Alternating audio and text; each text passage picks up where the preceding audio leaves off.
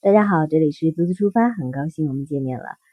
嗯，今天很晚了啊，时间是二十三点五十一分，本来要休息了，但是刚才又通过了几位嗯添加我微信的，嗯，最近几天嗯添加微信的人不少，因为我在节目里面把我的个人微信号分享出来了，是因为很多人有时候私信我来不及及时回复，我怕耽误了大家的这份呃信任啊。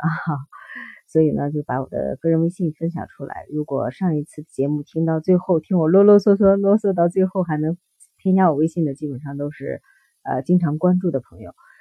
嗯嗯，聊这么多，那我们因为时间的关系啊，我们直接切入今天的重点吧。就是问到最多的就是暑期的时候想带老人跟孩子去泰国旅行的话，要有哪些推荐的跟注意的事情？嗯，其实就嗯。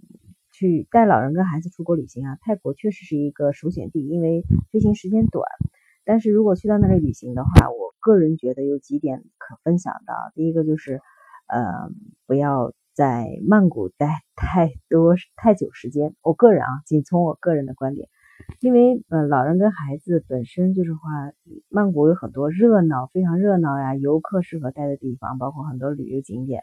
啊，它的商业氛围是很浓的。呃，每天，嗯，反正就是也挺闹的，我觉得，呃，所以第一次带老人跟孩子去到泰国的话，我不建议在曼谷待太长时间，最多待上一天就行了。或者第一天去了去扎都扎呀，或者什么的，买点东西，因为扎都扎毕竟毕竟是亚洲最大的一个批发市场了嘛，东西很便宜。或者是最后一天走的时候，然后去那里逛上逛一逛，然后买点伴手礼啊就可以了。嗯，就还有很多人估计听了音频问到去考爱，去考爱的话，在曼谷呃就可以坐火车去到考爱，坐火车的话四五个小时，应该五个小时左右吧，还可以其实，呃，因为路上的那个体验就挺有意思的，无边无窗的那个火车嘛，大家也听我在节目里分享了，呃，当然也可以包车去，包车去时间会短一点，三个小时左右，啊，是这样的。嗯，如果可以坐火车的话，可以体验一下啊，这样子的话不一样的感受嘛，也是泰国当地人的文化。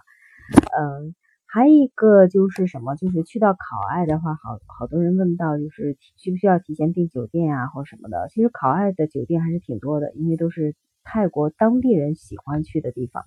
所以嗯嗯，不是特别的像很多的旅游景点呀，就比较紧俏啊。啊，当然，如果提前能预定上一晚呀，也是很好的啊。那但是我不推荐，就是说，呃，把整个行程全部订满，尤其是不是在一个地方，你要涉及到好几个地方的话，就是比如除了考爱，你还要去它其他地方，因为这个旅行当中啊，肯定有很多的突发情况啊，各种各样的突发事件，也许太累了。不想再去到其他地方了，或者是去到一个地方觉得挺喜欢的，想把后面的行程取消。所以这样的话，后面的嗯，如果不是呃，你可以随时关注嘛，每天晚上看一眼。不是特别紧张的话，建议不不需要提前去订啊，因为会带来不必要的损失啊。但是暑期的话，大家可以多关注一下，看看房源啊什么的。其实当地的房源有些还是比较充裕的，像考爱很多的酒店，两百多块钱的那个酒店。都挺好的，早餐也很丰富啊，呃，我去过，印象最最深的一个，呃，不不不是很有名。另外就是里里拉瓦莱，呃，度假村，还有其他的度假村，不是做广告，啊，你们可以在网上查一下，价格两百多的都是可以的，因为在考爱两百多已经住的可以了，嗯嗯，当地的度假村每个都各有特色，如果大家要待三四天、四五天的话，可以换上两家，就是选上两家去体验一下。还一个就是大家问到的国家森林公园，考爱的，考爱的国家森林公园呀，嗯，如果有机会的话，你们到时候看情况嘛，天气情况，我建议大家可以在那里夜宿一晚，就是说你去到那里的话，可以晚上在那住一晚上，很多当地人晚上都在那里露营，啊，住上一晚上，他们租帐篷跟还帐篷，帐篷都非常方便，价格也很合适，呃，挺便宜的。啊，晚上的话，一定要去参加一下夜游考爱国家森林公园，就是，嗯，应该是多少钱来着？一千多株，一个车，然后能差不多两百块钱左右，你全家人啊或者跟朋友都可以坐上它的那种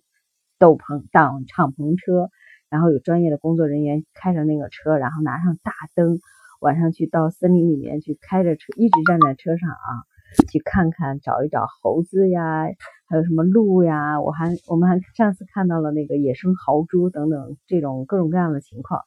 啊，那种在驰骋在那种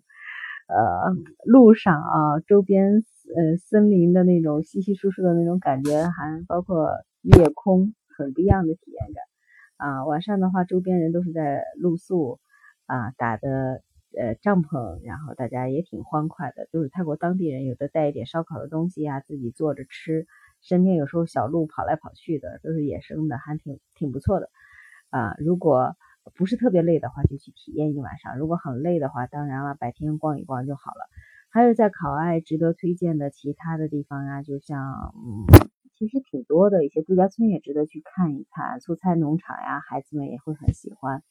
嗯，还有葡萄葡萄园呀这些的，其实当地的交通不是特别方便，但是如果你在酒店的话，让酒店帮忙去叫一辆车的话，其实是也很好的。它它那个双条车很便宜，一个双条车上面就跟咱们的那个，嗯，就是叫什么蹦蹦车似的那种感觉，后面呃呃两边能坐人。啊，都是敞篷的，上面一个棚子，啊，是这种的，价格挺便宜的，出去一下就是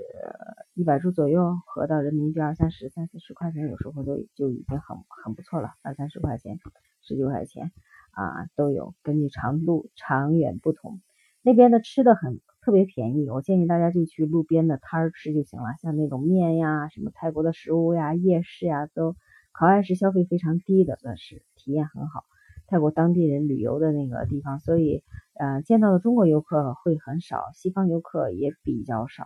啊，所以去到那里的话，就是呃整个生活是慢节奏的，度假村基本上都是花的海洋一样，都有呃那个露天的泳池呀，大家可以去游游泳，在园子里面转一转，各种花呀什么的，也可以去呃就近叫个车，然后去看看大象呀什么的，当然最好就不要骑了啊，当然去看一看。看看当地人们的一些生活，或者甚至，呃，租上一个车，然后让他就就四处，呃，没有目的地的闲逛一逛，你就能看到当地人他们住的呀、吃的呀，包括路边上，就是最真实的能感受到一个异国风情。我觉得这一点对于老人啊、孩子来说，其实是蛮不一样的体验的。呃，当然也可以去选择闹市啊，是我不太喜欢。嗯，像他们有的芭提雅啊，还有其他的曼谷的一些什么的，我个人觉得的话，第一次出去的话，还是以放松、休闲、舒适为主，不要太那种刺激性的呀，就是很就很累的那些活动。像这种包上一个车去游览考爱，天气好的时候，哎，出来转一转，看看当地人，确实不一样。因为我们当时。呃，就租一个这个八，就是双条车嘛，就让他随意的走一走停停。一看啊，路边儿，然后有什么吃的，下来吃上一顿，再走一走。一看有葡萄园，然后下来再看一看，再走一走。反正有时候，呃，没有目的地的一种体验也是挺有不一样的收获的。就根据老人跟孩子的情况，让他们看，沿途看，想在哪里停就停一停，呃，然后想在哪里吃就吃一吃，累了就回酒店休息，因为地方很小嘛。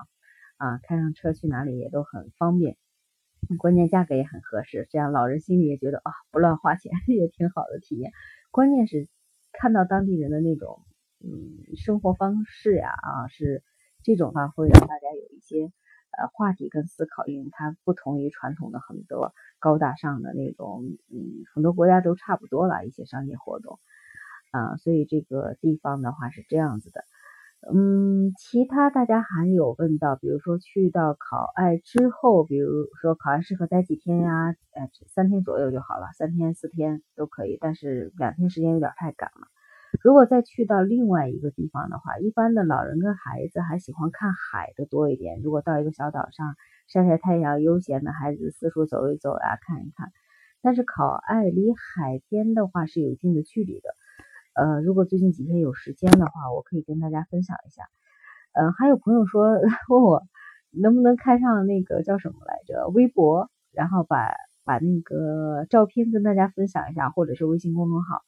哎呀，这个的话我看一下吧，因为呃，我那天登录了公司的那个微博，就是独自出发成长学院，呃，登录了公司的微博，但是不小心的话点了一下就用微信登录，所以就用我的微信呃，到自己使得顺时针登录了。我是在等于是开了一个新的微博，我在想，如果有机时间的话，我可以把之前的一些照片啊，或者是写一些。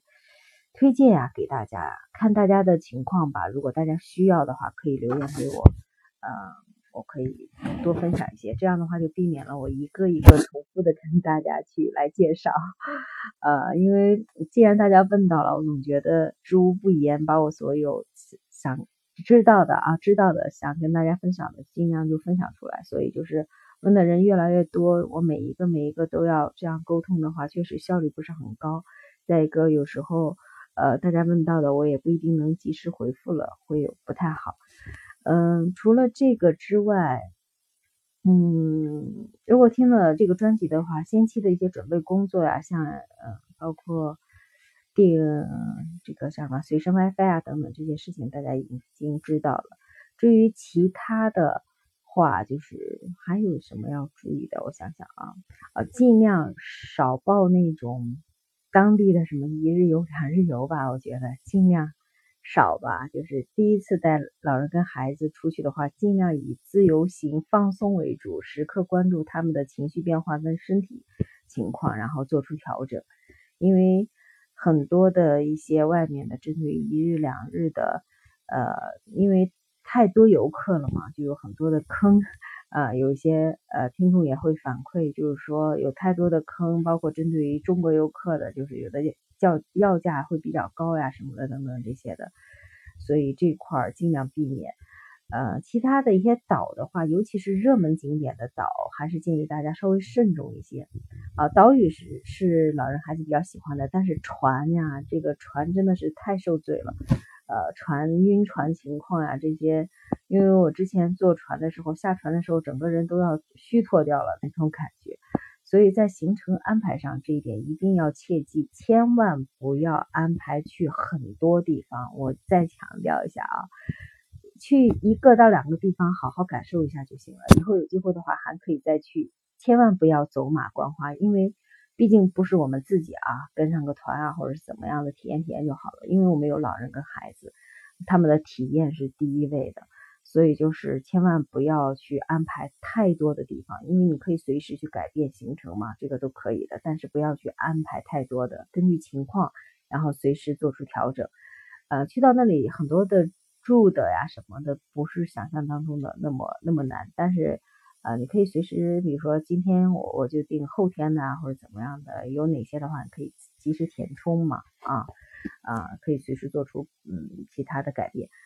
好吧？那我们今天就先分享到这里。大家如果暑期有很多人还要去继续旅行的话，你还有什么样的问题，大家可以留言或者私信我，嗯，我我就尽量把大家所想问到的这些问题集中的跟大家来呃分享一下，好吧？那我们今天就到这里了，晚安，大家。